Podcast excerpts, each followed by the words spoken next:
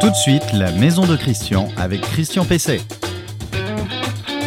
Eh bien, bonjour, ravi de vous retrouver dans la maison de Christian, mais dans votre maison et dans la seule émission euh, qui parle exclusivement de votre intérieur, de tout ce que vous pourrez faire dans votre maison. Et euh, euh, c'est la seule émission web TV, euh, réseaux sociaux que vous pouvez trouver sur le web et sur les différents supports. Alors justement, eh bien, vous retrouverez cette émission comme d'habitude le samedi matin à partir du samedi matin sur le site Renault le site sur lequel vous pouvez aussi poser toutes vos questions sur notre page Facebook, sur LinkedIn et sur euh, les principales plateformes de podcast ainsi que sur la chaîne YouTube dédiée à cette émission donc dédiée à la maison de Christian. Euh, donc, euh, dans cette émission, eh bien, je vais répondre comme d'habitude à une question d'auditeur, en l'occurrence d'auditrice téléspectatrice. Euh, il s'agit donc de Joël, Joël qui s'interroge sur ce qu'elle pense être des remontées capillaires depuis sa terrasse. mon coup de cœur de la semaine, eh bien, il portera sur le verdissement du béton vous verrez que le béton n'est pas cet épouvantail de la construction, enfin, risque de ne plus être, à des chances de ne plus être cet épouvantail euh, de la construction qu'il est encore un peu euh, aujourd'hui. Mais pour l'instant, euh, je vais recevoir David Rodriguez, juriste à la CLCV. Alors, qu'est-ce qu'on va en parler avec lui? Parce que c'est un habitué de l'émission, vous le, savez. On va parler, alors, sujet extrêmement important et même parfois un peu pointu, on va parler du calcul des surfaces immobilières. C'est une source de conflit euh, importante, euh, aussi bien à l'achat ou après l'achat qu'après la location donc de ces, de ces biens immobiliers l'invité de Christian Pesset. Bonjour euh, David Rodriguez. Bonjour Christian. Alors je le disais à l'instant, euh, que ce soit euh, pour les annonces immobilières de vente ou de location ou parfois les achats amiables entre des gens qui se connaissent et dans notamment le fameux DPE, eh bien on s'y perd véritablement dans les différentes présentations de la surface des biens immobiliers. Et quand on prend soi-même ensuite un mètre, ah ben on a des fois des surprises, parfois bonnes, mais euh, souvent euh, mauvaises, ou tout au moins on comprend pas ce qui a été évoqué. Euh, parfois on pense qu'on s'est fait avoir, ou on pense qu'on a une bonne surprise, mais ce n'est pas forcément le cas. Alors comment peut-on apprécier la surface d'un logement? C'est la question qu'on va voir avec vous, David, aujourd'hui. Alors au prix du mètre carré, notamment dans certaines villes euh, en tension, euh, on a vraiment intérêt à être attentif euh, à la surface du logement que l'on veut acheter ou que l'on veut louer. Alors, je vais vous poser une question très simple. Hein. C'est quoi un mètre carré? Tout est relatif et tout dépend du contexte, parce qu'effectivement, un mètre carré, ben voilà, tout est dans le nom, c'est un carré d'un mètre de côté. Mais là, on raisonne en deux dimensions. C'est-à-dire qu'en immobilier, il faut raisonner également en volumétrie et on va prendre en compte notamment la hauteur sous plafond. Mais ce qui importe également, c'est dans quel cas on va utiliser une superficie plutôt qu'une autre. Alors il y a une notion euh, qu'on voit maintenant euh, très souvent, euh, c'est la surface loi Carrez du nom d'un député, je crois, euh, donc qui s'est intéressé à la question et qui a déposé donc euh, un projet de loi qui a été voté. Alors c'est quoi cette loi Carrez? C'est quoi donc un mètre carré Carrez? Ah, C'est la superficie la plus connue d'ailleurs et l'on voit dans quasiment toutes les petites annonces effectivement 40 euh, mètres carrés entre parenthèses Carrez.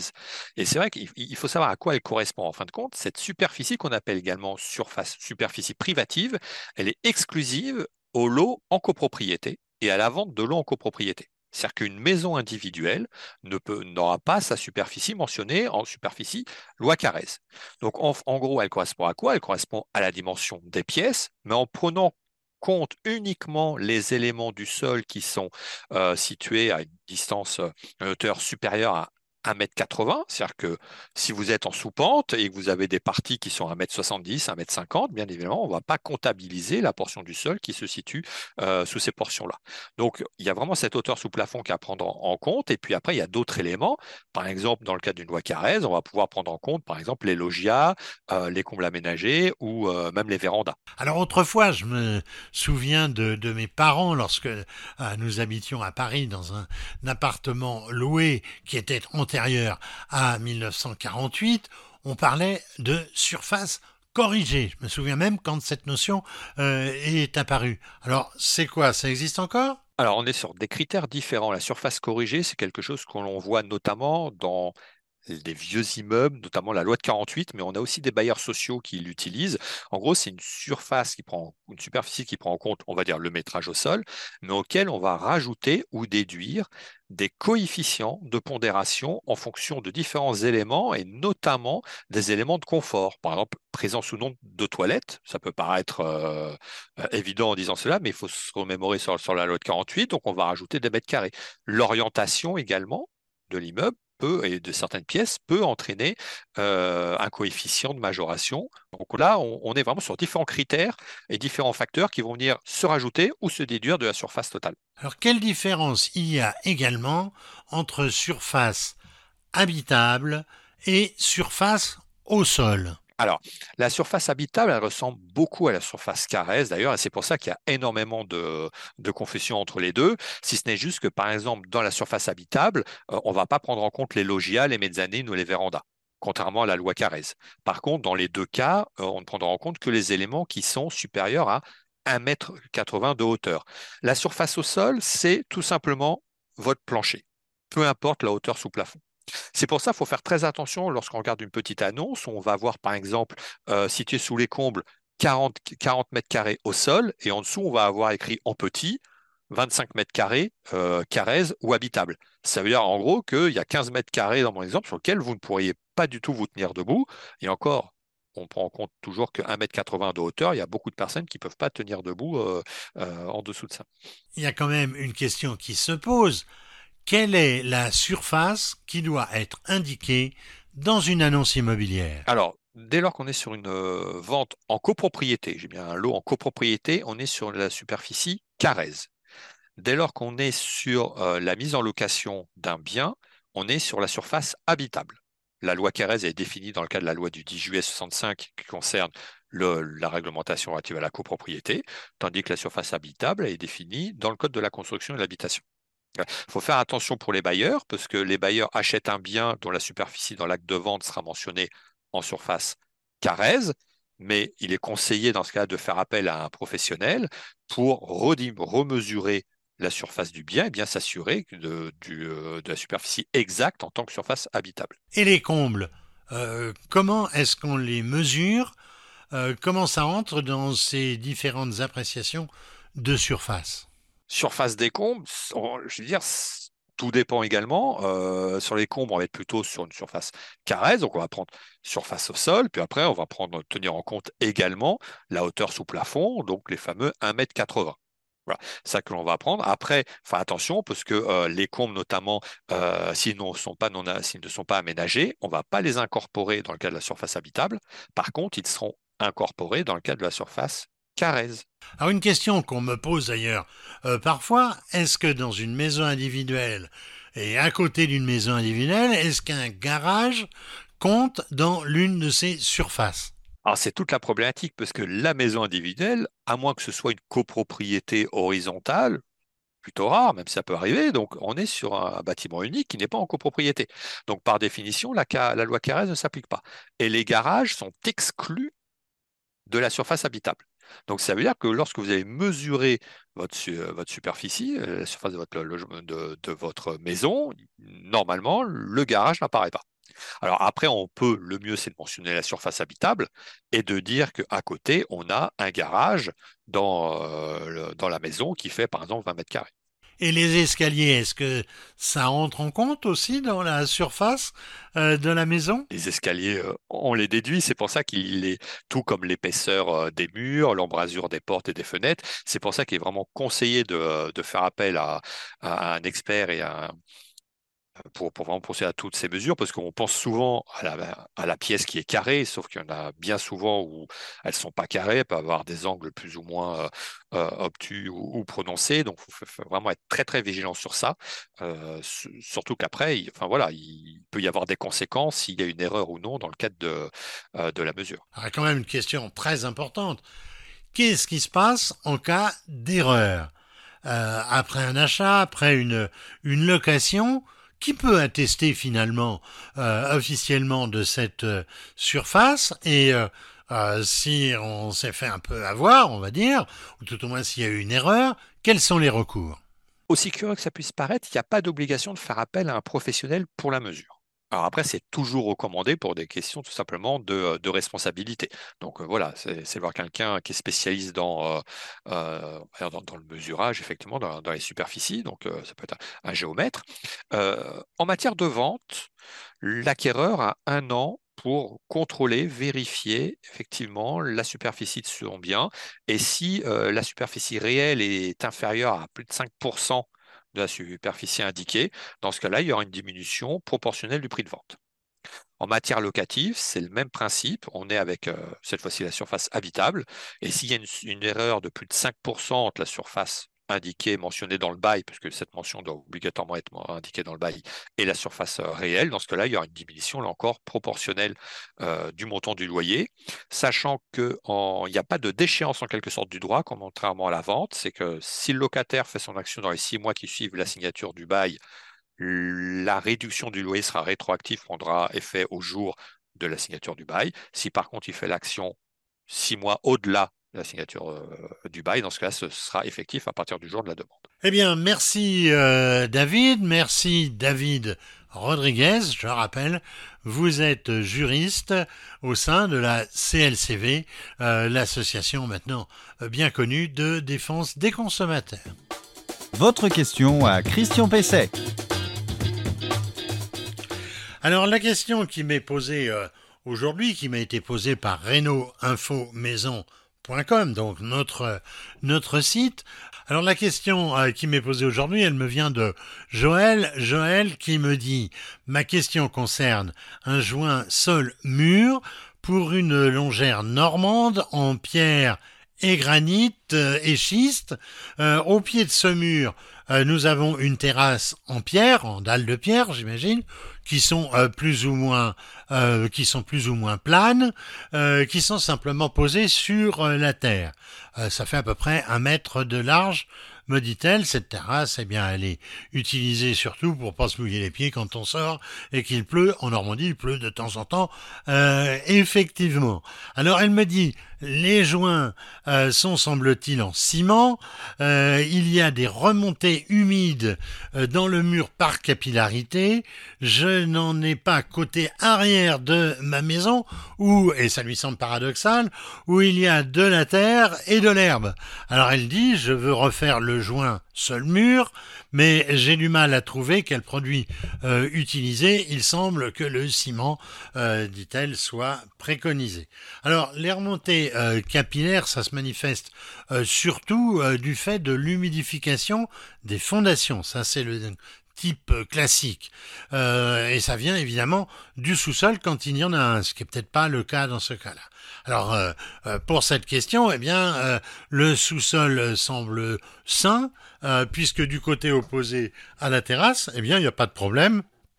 Il n'y a pas de, il a pas de remontée, ça veut dire que le drainage doit être correct. Alors, la terrasse au pied du mur de la maison euh, de Joël, eh bien, ça se comporte, à mon avis, un peu bah, comme un comme un trottoir. Ça collecte euh, l'eau quand il pleut. Alors, il euh, s'oppose à son drainage. Il empêche l'eau de rentrer évidemment dans la terre et il dirige même peut-être ce trottoir, ce trottoir, l'eau vers la maison. Hein. Je sais pas quelle est la la pente et évidemment, ça envoie l'eau vers la vers la façade. Alors, si la liaison entre les deux effectivement n'est pas étanche, eh bien l'eau elle s'infiltre à ce niveau, elle y stagne puisque la terrasse l'empêche en fait euh, de s'évacuer et de s'évaporer. Alors euh, peut-être même la pente, je le disais, de cette terrasse fait que l'eau va euh, vers le mur. Et puis il y a peut-être aussi une chose, c'est que par forte pluie, euh, eh bien l'eau peut rebondir sur sur la terrasse et humidifier la base la base du mur. alors je vois deux solutions pour éviter cela qui sont d'ailleurs potentiellement complémentaires. refaire le joint, c'est ce à quoi pense Joël, le joint avec entre le mur et la terrasse, mais aussi euh, entre entre les dalles, euh, avec ce qu'on appelle un mortier hydrofuge. On en trouve facilement euh, dans le commerce. Et puis il y a aussi eh ben, la bonne vieille méthode qu'on utilisait encore dans les années 70. ça consiste à cimenter, si j'ose dire, le soubassement avec un enduit il refuge, euh, et bien sûr euh, à la façade, sur un mètre, euh, un mètre vingt. Nous avons d'ailleurs là une photo de cette solution qui est la bonne. Alors, eh bien, vérifiez aussi que la gouttière collecte bien l'eau et qu'elle n'envoie pas l'eau donc sur cette partie de la terrasse. Le coup de cœur produit de Christian Pesset. Eh bien, le coup de cœur produit de cette semaine, c'est pas véritablement un produit, c'est pas véritablement une machine, c'est pas un équipement. On va parler du béton. Alors est-ce que le béton peut devenir vert? C'est-à-dire plus écologique qu'il n'est. Alors le béton, vous savez, il a mauvaise presse, il a mauvaise presse. Euh, pourquoi? Bah largement euh, parce que les architectes ont peut-être fait en béton euh, des immeubles ou des structures qui sont pas forcément extrêmement agréables à l'œil, qui sont pas extrêmement sympathiques. Alors le béton, il est connu depuis très longtemps, hein, puisque c'est les Romains qui l'auraient qui l'auraient inventé. Et les bâtiments romains, ils n'étaient pas forcément désagréables à l'œil. Ça veut dire qu'on peut utiliser le béton sans que ce soit une catastrophe, euh, une catastrophe euh, visuelle, je vais dire esthétique. Alors euh, la, première euh, des raisons, c'est donc euh, pour pour critiquer le béton, c'est donc je vous le disais la l'architecture. La deuxième raison, c'est l'énergie importante qui est nécessaire à la fabrication du ciment. et donc du coup, eh bien le ciment, qui vous savez est le liant de base du, du béton, eh bien du coup évidemment sur le plan écologique, c'est pas terrible. Alors la troisième raison, c'est la difficulté de s'en débarrasser. On a tous vu la démolition d'immeubles en béton, on a des, quantités de, gravats, euh, et évidemment c'est assez difficile en fin de vie de s'en débarrasser. Alors l'une des solutions euh, actuellement envisagées, alors ça serait la fabrication de béton, tenez-vous bien, sans ciment. Ah oui, évidemment, alors euh, c'est la solution radicale. on y substitue un liant qui est dit géopolymère, géo euh, polymère qui est constitué de cendres euh, qui proviennent des centrales euh, à charbon, des hauts fourneaux, donc du laitier des, hauts fourneaux. Alors un, un, tel liant eh bien, se solidifie, pas facile à dire, hein, se solidifie à température ambiante sans besoin de chauffage pour sa production. Ce serait vraiment l'idéal. Euh, un espoir important euh, résulte aujourd'hui de l'utilisation alors du graphène. Le graphène, qu'est-ce que c'est? Eh bien, c'est un matériau euh, qui est né de la recherche évidemment scientifique et technique à l'université de Manchester en 2004. C'est un matériau miracle, on peut dire, qui permet de réduire la moitié de quantité de matériaux ciment pour obtenir du béton et qui pourrait remplacer donc même complètement euh, le ciment euh, pour euh, avec pour autre grand avantage eh bien c'est d'être facilement recyclable. Alors je vais y venir au recyclage. L'autre perspective intéressante c'est le recyclage des composants du béton permettant d'obtenir un béton à 99% recyclé. ça existe déjà dans l'usine d'Arkistre dans le Haut-Rhin, qui est spécialisé dans la production de clinker. c'est la base du ciment, 100% euh, recyclé. Alors, euh, même les granulats qui sont le sable euh, et le gravier pour faire euh, du béton sont issus de, à ce moment-là de déconstruction. Et ça a permis donc la production d'un béton 100% recyclé produit par Holcim, vous savez c'est le grand bétonnier, le grand fabricant de béton français, par Holcim. Et Sequence qui est un, un bailleur social. Alors même l'eau provient de structures de lavage. Alors ce béton, eh bien, il va servir en 22, euh, depuis 2022, mais surtout jusqu'en 2024, à la construction de deux résidences, de logements euh, en France, à Gennevilliers, on a une image qui apparaît, euh, de logements donc 100% recyclés. on peut vraiment parler de béton circulaire, vous savez ce qu'est l'économie circulaire, c'est celle qui réutilise euh, donc ce qui a déjà été utilisé, euh, puisque ce béton, eh bien, et ces immeubles, ils vont résulter euh, notamment de la déconstruction de bâtiments existants qui étaient impossibles à rénover. Alors voilà, voilà, bah, cette, cette émission, donc euh, euh, la maison de Christian touche, euh, touche à sa fin. Bah, bientôt vous aurez une nouvelle émission, c'est-à-dire samedi, samedi prochain. merci donc d'avoir assisté à cette, à cette émission ou de l'avoir écouté si vous êtes en podcast. vous la retrouverez cette émission évidemment sur reno-info-maison.com. Je vous l'ai dit tout à l'heure, euh, vous pouvez poser vos questions, qui seront, il y en a des quantités de questions, il y a 1700 fiches sur ce, sur ce site. Euh, vous pouvez retrouver plutôt euh, cette émission sur les principales plateformes de podcast sur LinkedIn, plateforme un peu plus professionnelle, sur notre chaîne YouTube La Maison de Christian, et évidemment sur la page Facebook de l'émission. Entretenez bien votre maison euh, d'ici samedi. N'oubliez pas qu'il y a des artisans qui sont compétents lorsque euh, bah, vous atteignez vos, limites euh, techniques ou, de, connaissances ou de, ou de pratiques. passez donc un bon week-end pour ceux qui nous regardent le samedi. Une bonne semaine à tous, évidemment. Et je vous dis à la semaine prochaine.